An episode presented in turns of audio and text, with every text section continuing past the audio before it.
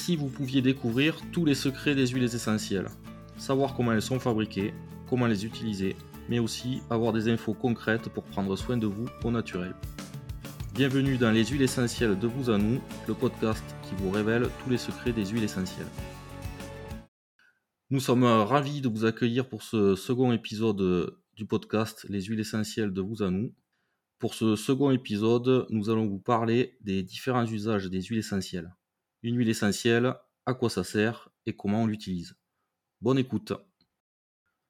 Bonjour à tous. Après vous avoir expliqué les différentes étapes de fabrication d'une huile essentielle, on va laisser le soin à Camille de nous dire ce que l'on peut faire avec euh, toutes ces huiles essentielles, ce qui nous permettra, selon vos envies, ensuite de détailler les différentes choses euh, évoquées dans des podcasts plus ciblés. Alors Camille, est-ce que tu peux nous expliquer euh, les huiles essentielles Qu'est-ce que c'est exactement? Bonjour, les huiles essentielles, ah, un sujet merveilleux. On a fait un premier épisode où tu as expliqué toi d'où vient une huile essentielle, comment elle est fabriquée et toutes les étapes avant d'arriver au flacon. Aujourd'hui, moi, je vais vous parler de ce qu'on fait à partir du flacon, à partir du moment où on se retrouve avec tes huiles essentielles chez nous, comment on peut les utiliser et tout ce qu'on peut faire avec. Donc une huile essentielle, on en a parlé l'autre fois, c'est avant tout des molécules et même des centaines de molécules. À l'intérieur de chaque huile essentielle, il va y avoir des dizaines, des centaines de principes actifs. C'est ce qui permet euh, leur effet couteau suisse. C'est ce qui fait qu'elles sont actives de différentes manières. Elles vont être actives au niveau du mental, agir sur les émotions, elles vont permettre de traiter des, problèmes de santé, et on va encore pouvoir les utiliser pour fabriquer des cosmétiques, euh, parfois des produits ménagers, tout plein d'utilisations, c'est quasi infini. D'accord, donc en fait les huiles essentielles, c'est une histoire de, molécules et de, chimie. Oui, alors c'est surtout une histoire de vivant à la base. Et après, par contre, quand on va euh, chercher à comprendre pourquoi elles marchent, puisque on les connaît en fait depuis l'Antiquité, les huiles essentielles. C'était utilisé chez les Égyptiens, ça a toujours existé et les hommes les ont euh, toujours euh, utilisés. Par contre, nous, aujourd'hui, on est passé dans une, euh, une aromathérapie scientifique, c'est-à-dire qu'on comprend pourquoi ça marche. Jusque-là, on savait que ça marchait, mais on ne savait pas pourquoi. Maintenant, en laboratoire, grâce à la chimie, grâce à des études cliniques, on arrive à prouver que ça marche déjà, puisqu'il y a encore des personnes qui en doutent, mmh. et surtout à expliquer, même si on n'en est qu'au balbutiement, à expliquer pourquoi ça marche. D'accord. Donc tout ça, ça a, été euh, possible grâce à, justement à l'analyse de ces, de ces molécules contenues dans l'huile. Oui. Est-ce que tu peux nous, nous parler justement du, du chémotype euh, des huiles essentielles? Alors, le chémotype, c'est euh, la composition de l'huile essentielle. Quand toi, tu as produit une huile, tu l'envoies au laboratoire qui va te renvoyer une analyse qui va dire exactement Qu'est-ce que ça contient en nombre de molécules, lesquelles il y a et en quelle proportion Le chémotype, c'est donc euh, de voir quelles sont les molécules présentes et en quelle quantité. Par exemple, une que vous connaissez tous, c'est le 1,8-cinéol. Le 1,8-cinéol, ça va donner une odeur d'eucalyptus, mais pas que, puisqu'on va la retrouver dans beaucoup d'huiles essentielles, dans le ravinsara, dans la lavande aspic même. Et donc, on va voir une ligne sur euh, l'analyse avec marqué 1,8 cinéol et quel pourcentage il y a. Et puis il y aura plein d'autres lignes avec toutes les autres molécules, puisque une huile essentielle ne peut en aucun cas se résumer à sa composition en termes de pourcentage et de lignes. C'est un mélange, c'est du vivant et c'est ce qui fait que c'est une odeur euh, particulière. Les odeurs qu'on connaît, elles se ressemblent en fait, hein, les, les chémotypes, c'est un nombre assez restreint de molécules, quelques centaines, mais que l'on retrouve de l'une à l'autre.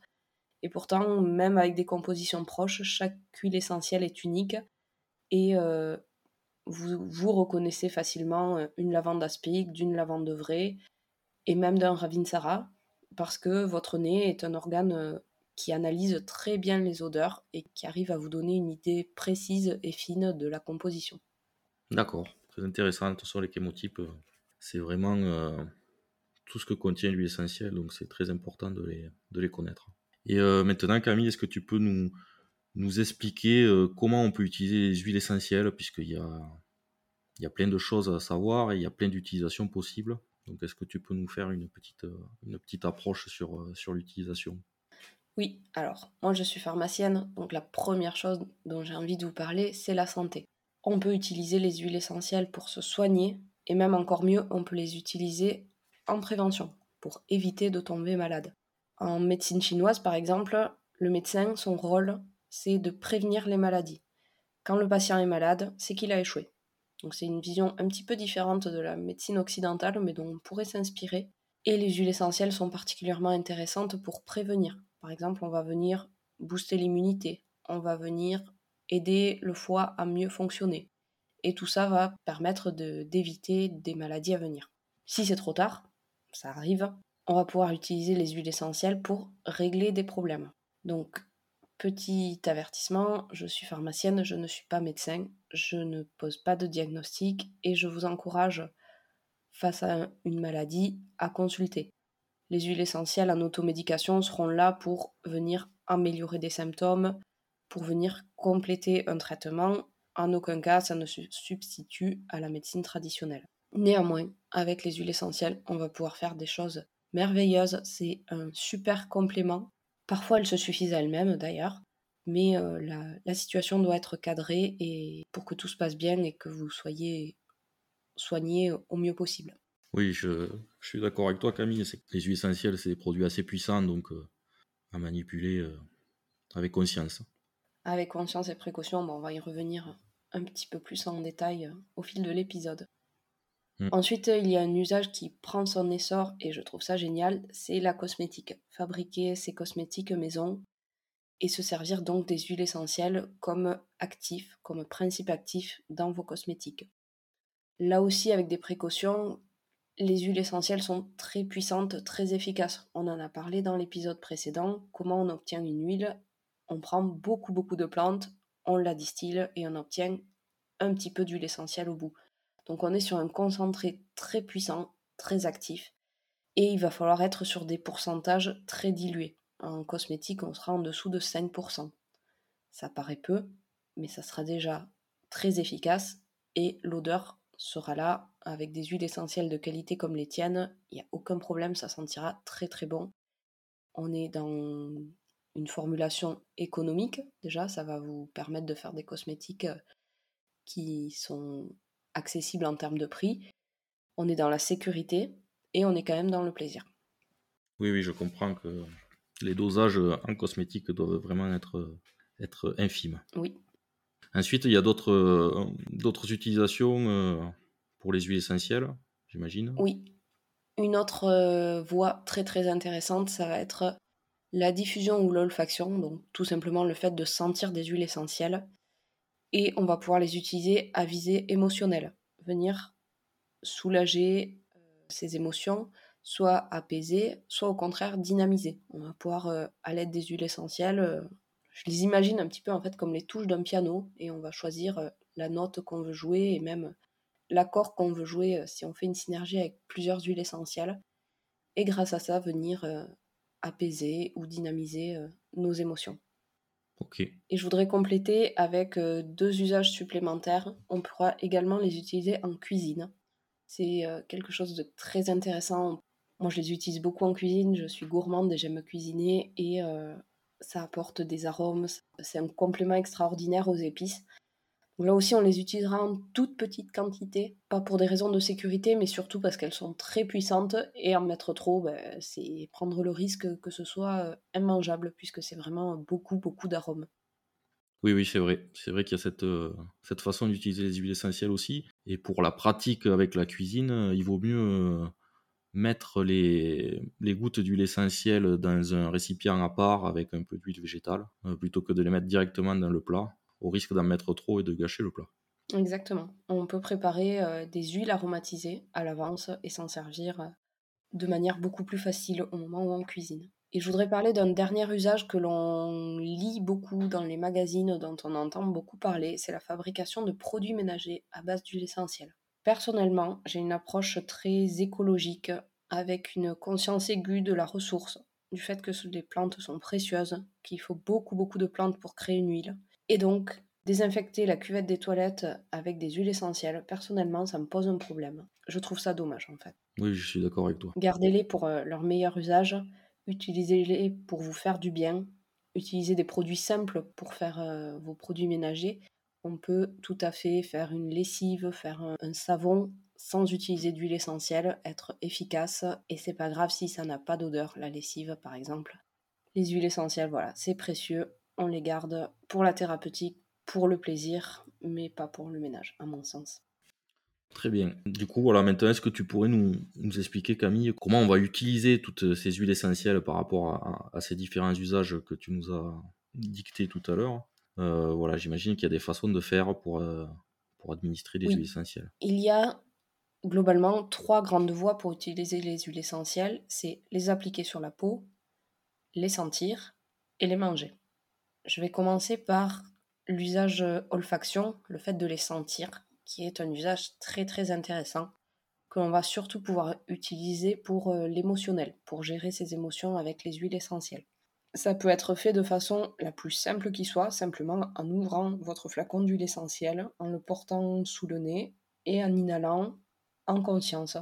Vous prenez 30 secondes, il n'y a pas besoin de, prévoir une heure de méditation. 30 secondes, une minute, où vous respirez en conscience, les yeux fermés, en laissant venir euh, les images qui viennent à vous, les émotions qui viennent à vous. Et à mon sens, c'est euh, l'un des meilleurs euh, moyens d'utiliser les huiles essentielles en olfaction. Vous pouvez utiliser sinon des outils pour, pour vous en servir. Par exemple, fabriquer un stick inhaler que vous pourrez emporter dans votre sac à main ou au cours de votre journée. Vous pouvez également utiliser un diffuseur dans votre euh, coworking ou dans, dans l'endroit où vous êtes ou, tout simplement à la maison pour euh, diffuser des huiles essentielles et que toutes les personnes dans la pièce en profitent. Je tiens à préciser que ça doit se faire sur des petites durées, on ne diffuse pas des huiles essentielles en continu et on est prudent si des enfants sont dans la pièce sur le choix des huiles. Ensuite, la voie externe, euh, la peau, c'est une voie hyper intéressante, peut-être même la plus intéressante, car les huiles essentielles vont traverser la barrière cutanée. Il ne faut pas imaginer la peau comme une barrière, il faut l'imaginer pour les huiles essentielles comme une passoire. Ça me permet de vous parler de la qualité des huiles essentielles. Elle est primordiale puisque les huiles essentielles que l'on va même simplement appliquer sur sa peau vont se retrouver dans la circulation générale. C'est presque comme une injection, il faut le voir comme ça. Donc, on ne s'injecterait pas n'importe quoi dans l'organisme. De la même manière, on applique des huiles essentielles de grande qualité, biologiques et fabriquées euh, avec les méthodes et les valeurs euh, les plus rigoureuses qui soient. Euh, c'est pour ça qu'on est en train de discuter, c'est parce que j'apprécie beaucoup la qualité de, tes huiles et tes méthodes qui permettent d'arriver à, cette qualité qui, pour moi, en santé et en application cutanée, est absolument nécessaire. Donc, comment on va les utiliser en cutané? Oui, oui. Toujours dilué. je sais qu'il y a des exceptions que l'on voit parfois. Ces exceptions ne prennent pas en compte qu'on peut quand même faire un risque allergique ou de réaction. Donc la règle, c'est toujours les diluer. Si on utilise des huiles de bonne qualité, il n'y a pas besoin d'en mettre de grosses quantités. Les diluer va permettre d'être là aussi économique en fait, on pense que c'est onéreux d'utiliser des huiles essentielles de qualité, mais pas du tout. On va en mettre très peu, le flacon durera longtemps, et c'est une manière très économique, au contraire, de se soigner. Oui, oui je suis d'accord avec toi, Camille. Les huiles essentielles de qualité, euh, euh, bah, c'est sûr que les, dosages sont, moindres, puisque ça va marcher euh, plus rapidement. Donc on n'est pas obligé d'en mettre beaucoup. On va le diluer dans quoi? Principalement, la voie royale, c'est une, huile végétale. Donc, euh, par exemple, on va pouvoir prendre une amande douce, ou une huile de coco, ou une huile de noisette. Le choix de l'huile végétale, mais on y reviendra probablement au cours d'un prochain épisode, dépendra des besoins, du contexte. Et les huiles essentielles, on va venir les diluer entre 1 et 10%. Ça sera largement suffisant. On a déjà des effets merveilleux avec, euh, avec ces pourcentages-là. On peut soit le préparer à l'avance, faire un petit flacon euh, que l'on peut utiliser euh, si besoin, soit au moment pour un besoin ponctuel, mettre un petit peu d'huile végétale dans le creux de sa main, venir ajouter une goutte d'huile essentielle, mélanger et appliquer. Oui, donc Camille, après ces deux usages, il y a le, la voie interne aussi pour les huiles essentielles. Alors, est-ce que tu peux nous expliquer comment on, va prendre les huiles par cette, par cette voie-là C'est pour certaines personnes la voie la plus évidente. Il faut savoir que c'est une spécificité française, ou du moins francophone, d'utiliser les huiles par voie orale. C'est très très rare dans le monde anglo-saxon, par exemple. Ils vont préférer l'olfaction et la voie externe. Je les rejoins en partie, parce que la voie interne va être la plus délicate à utiliser. Toutes les huiles ne peuvent pas être euh, ingérées, et c'est la voie où on s'expose au maximum d'effets indésirables. Par contre, dans certains cas, elle peut être très intéressante. Donc, on va pas pouvoir aujourd'hui, en tout cas, faire la liste de quelles huiles, comment, Simplement, avant d'utiliser des huiles essentielles par voie orale, assurez-vous d'une part que c'est possible, que c'est adapté à votre état de santé du moment, à l'âge de la personne, et surtout, limitez-vous à 8 gouttes par jour maximum. Ça peut paraître peu au vu de certains livres, surtout des livres anciens qui avaient euh, clairement la main lourde sur, sur les posologies. On voit encore dans des livres disponibles et, et très connus du 20 gouttes par jour. Euh, c'est vraiment astronomique. Limitez-vous à 8 gouttes par jour et même euh, restez euh, en dessous de ça. J'ajoute que je vous conseille d'utiliser les huiles essentielles sur une période courte, car on est sur des actifs très très puissants. Il y a un risque de saturation de l'organisme si on les utilise à plus long terme. Oui, je suis d'accord avec toi Camille, pareil sur les, sur les dosages, il faut se limiter à 8 gouttes et, et même rester en dessous. Quoi, hein. Et du coup, ces huiles essentielles, si on les prend par voie interne, il faut quand même, j'imagine, un peu les, les diluer aussi. Les... On va les diluer, euh, on va pas les prendre purs. Ça me semblait tellement évident que oublié de vous le préciser. Pour les diluer, il y a différentes méthodes. Soit il existe des petites gélules où on va pouvoir le mettre à l'intérieur ou des comprimés neutres. Pour ça, il faut, il faut les avoir en fait au moment où vous en avez besoin. Si c'est pas le cas, il y a d'autres options. On va pouvoir déposer la goutte d'huile essentielle sur une mie de pain, dans du miel, dans un petit peu de sucre, dans une huile végétale. Vous mettez un, fond d'huile végétale dans une cuillère à café. Ça, fonctionne aussi. Très bien, Camille. Euh, du coup, euh, est-ce que bah, les huiles essentielles, on voit bien que c'est des produits quand même très concentrés, très puissants, notamment quand il y a la qualité. Est-ce que tout le monde peut les utiliser ou il y a des restrictions à suivre avec les huiles essentielles? Eh bien non, bien sûr, la, réponse euh, semble euh, évidente, j'espère, pour euh, la plupart d'entre vous. Il va y avoir des restrictions par rapport à l'état de santé et par rapport à l'âge principalement. Je vais commencer par le premier âge de la vie, le bébé. Mmh. Chez les bébés jusqu'à un an, pour faire simple, je vous déconseille d'utiliser les huiles essentielles. Ça ne veut pas dire qu'on va rien pouvoir faire, il y a une autre alternative qui est extraordinaire et que l'on peut utiliser chez le bébé, c'est l'hydrolat. L'hydrolat, c'est euh, l'eau qui a servi à distiller l'huile essentielle. Donc c'est de l'eau quand même chargée en molécules aromatiques, mais de manière bien moindre en quantité. On va avoir un effet thérapeutique intéressant, mais beaucoup plus doux. On va pouvoir les utiliser même chez les tout petits, à l'exception de certains hydrolats. Euh, et, c'est vraiment euh, une voie très très intéressante pour, euh, pour soigner ces bébés. On y reviendra avec un épisode dédié parce qu'il y a vraiment plein, plein de choses à dire sur les hydrolats. J'adore les hydrolats. Oui, c'est clair que aussi. les, hydro les hydrolats sont vraiment pour moi l'avenir de l'aromathérapie. donc il y aura, y aura forcément un épisode consacré aux hydrolats. À partir de un an, on va pouvoir commencer de façon extrêmement dilués et avec un nombre très restreint d'huiles essentielles, à les utiliser en cutané. Je pense par exemple au cou et au boss avec euh, l'immortel. On pourra commencer à utiliser un très petit nombre d'huiles essentielles avec vraiment la plus grande prudence et euh, un usage adapté à l'âge, au contexte, une huile où on est sûr que l'on peut utiliser. Et si on n'est pas sûr, bah simplement on peut poser la question. On peut poser la question à son pharmacien, on peut poser la question à un aromathérapeute ou à une personne formée à l'aromathérapie qui pourra vous valider ou vous conseiller différemment pour l'usage de votre huile. Oui, voilà, je pense que la, chose à retenir pour les, pour les bébés, euh, il y a très peu d'huile essentielle euh, utilisable et puis c'est vraiment des doses euh, infimes. Quoi. Oui, on sera sur du 1% dilué dans une huile végétale mmh. et pour une très très courte liste d'huiles essentielles entre mmh. un an et deux ans. À partir de trois ans, on va pouvoir un petit peu élargir la liste des huiles et un tout petit peu augmenter la concentration. Jusqu'à 6 ans, on se limitera là aussi à la voie cutanée et à l'olfaction.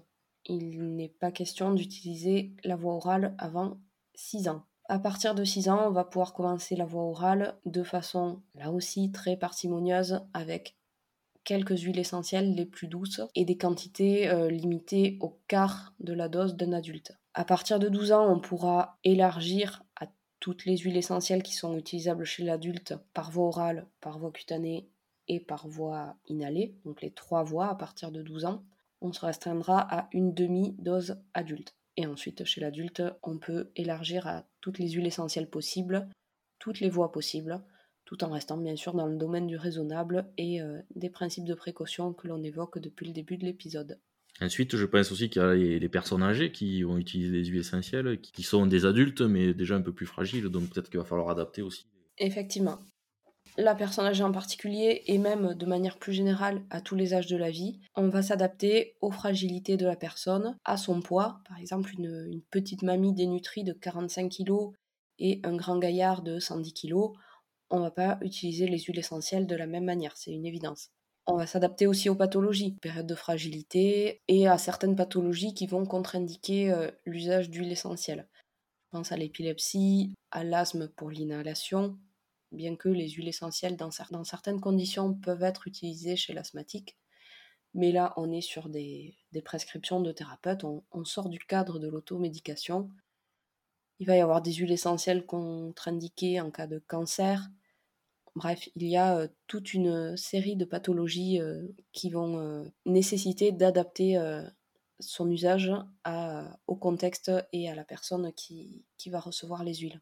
Oui, du coup, il y a ce côté au niveau de l'âge et des, problématiques qu'on peut rencontrer, et puis aussi peut-être des, interactions avec certains, certains traitements où il faut faire, faut faire attention aussi utiliser quelques huiles essentielles, j'imagine. Oui, je vais vous donner, euh, plutôt qu'une longue liste, quelques exemples. Par exemple, l'immortel, que l'on a évoqué pour les coups avant, qui est une des huiles essentielles les plus connues, et à juste titre parce qu'elle est extraordinaire, va être fluidifiante. Donc on ne pourra pas l'utiliser euh, chez des personnes qui prennent déjà un traitement fluidifiant, puisque les effets s'additionneraient et qu'il y aurait un risque. Je pense aussi à la golterie, au niveau moléculaire très très proche de l'aspirine.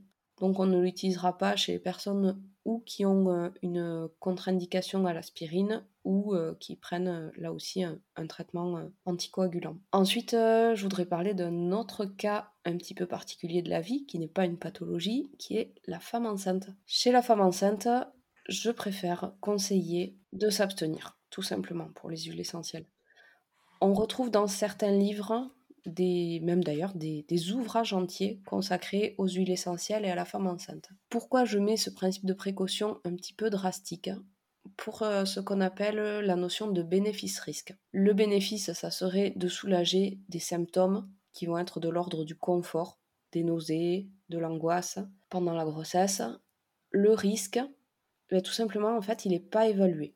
A priori, pour certaines huiles, ça se passe très bien.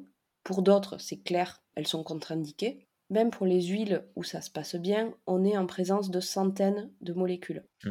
On a vu récemment euh, des, cas de médicaments qui ont été mal évalués et qui ont provoqué euh, des problèmes. On ne pourra jamais évaluer des centaines de molécules et leur effet sur euh, le développement embryonnaire, sur le déroulé de la grossesse. Donc, on a d'un côté quelque chose de mal évalué face à des symptômes de confort. Donc mon point de vue, et c'est ce que j'ai mis en place au cours de mes grossesses, c'est de limiter l'usage des, huiles essentielles vraiment au strict minimum. Un petit peu d'olfaction puisqu'on est euh, sur des quantités infimes d'huile essentielle, surtout pas de voie orale et euh, très très peu de cutané, vraiment, euh, même, même en fait non, je, n'en ai pas utilisé et c'est ce que je vous conseille de faire.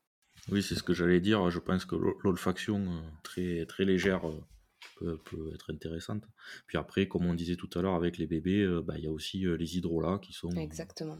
qui peuvent être intéressants à, cette période. Exactement, on pourra se tourner vers les hydrolats qui sont beaucoup plus doux et qui seront néanmoins efficaces si on apprend à les utiliser. C'est moins connu, mais comme tu disais, je suis persuadée aussi que c'est le futur de l'aromathérapie. C'est le produit de mmh. demain.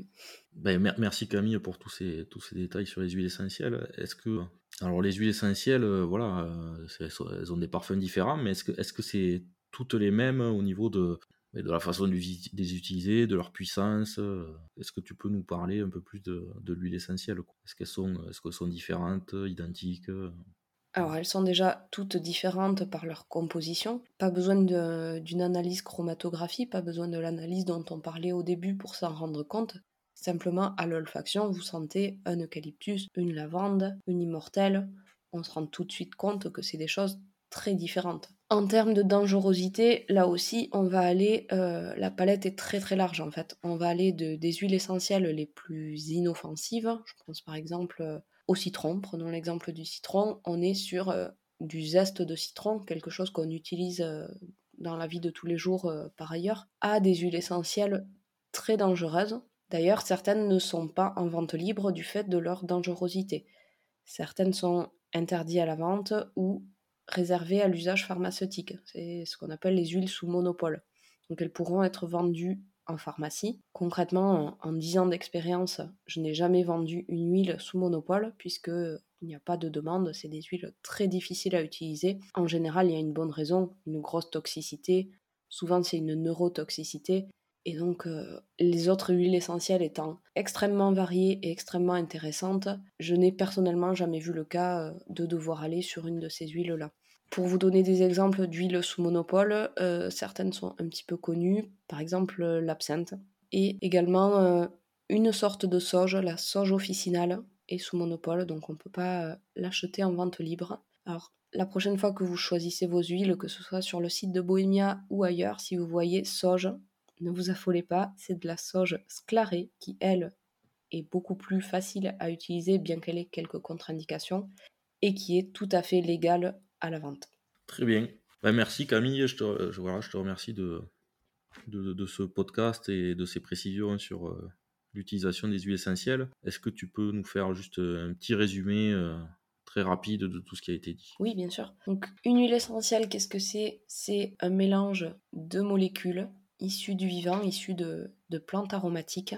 C'est quelque chose de très puissant qu'on va pouvoir utiliser pour euh, la santé, pour la prévention, pour fabriquer ces cosmétiques, pour la diffusion, l'olfaction, les états émotionnels. On pourra également l'utiliser pour cuisiner. Les trois grandes manières d'utiliser les huiles essentielles vont être l'inhalation, l'application cutanée et la voie interne, le fait de manger les huiles essentielles. Je vous conseille principalement d'utiliser la voie externe, donc la voie cutanée, et l'inhalation et l'olfaction, qui sont deux voies très intéressantes et beaucoup plus faciles à utiliser. Il existe des restrictions à utiliser les huiles essentielles, notamment l'état de santé, l'âge de la personne, certaines pathologies ou traitements médicamenteux. Je déconseille personnellement, c'est un parti pris, vous verrez d'autres façons de, de, concevoir ça, d'utiliser les huiles essentielles chez la femme enceinte et allaitante. Et enfin, chez l'enfant, euh, j'ai détaillé comment introduire progressivement au fil de l'âge les huiles essentielles tout en gardant à l'idée qu'il existe une alternative aux huiles essentielles qui sont les hydrolats, qui sont très intéressants. Eh bien, merci Camille pour, euh, pour cette approche euh, des huiles essentielles. Voilà, je, je remercie tous les auditeurs de leur écoute. Si vous avez des idées euh, de podcasts et des choses que vous avez envie d'apprendre un peu plus précisément sur les huiles essentielles, n'hésitez pas à nous en faire part. Et on se retrouve bientôt pour l'épisode numéro 3. À bientôt.